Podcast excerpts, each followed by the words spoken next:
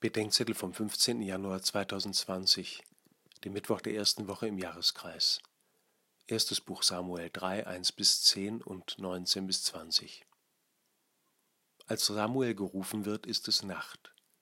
Die Welt schweigt und schläft, doch Nacht ist auch, weil wenig von und mit Gott gesprochen wird und deshalb auch Gott nur wenig spricht.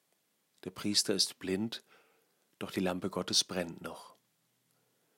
Der dreimalige Ruf an Samuel ist ein Lehrstück zum Hören auf Gott und zur geistlichen Begleitung.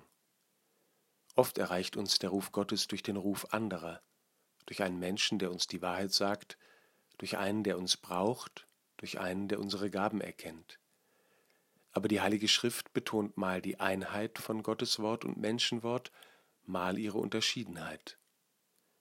Die Einheit dort, wo die Propheten das von ihnen Vernommene im Namen Gottes weitersagen, so spricht der Herr, oder wo Jesus selbst durch das Wort der Apostel spricht, wer euch hört, hört mich.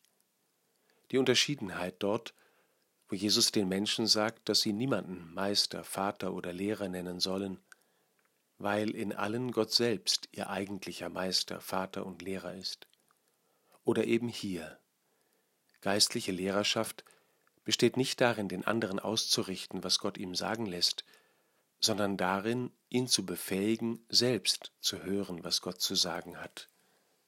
Wenn er dich wieder ruft, dann antworte, Rede, Herr, denn dein Diener hört.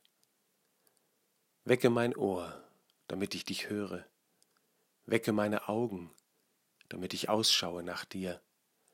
Wecke meinen Geist, damit ich dich verstehe.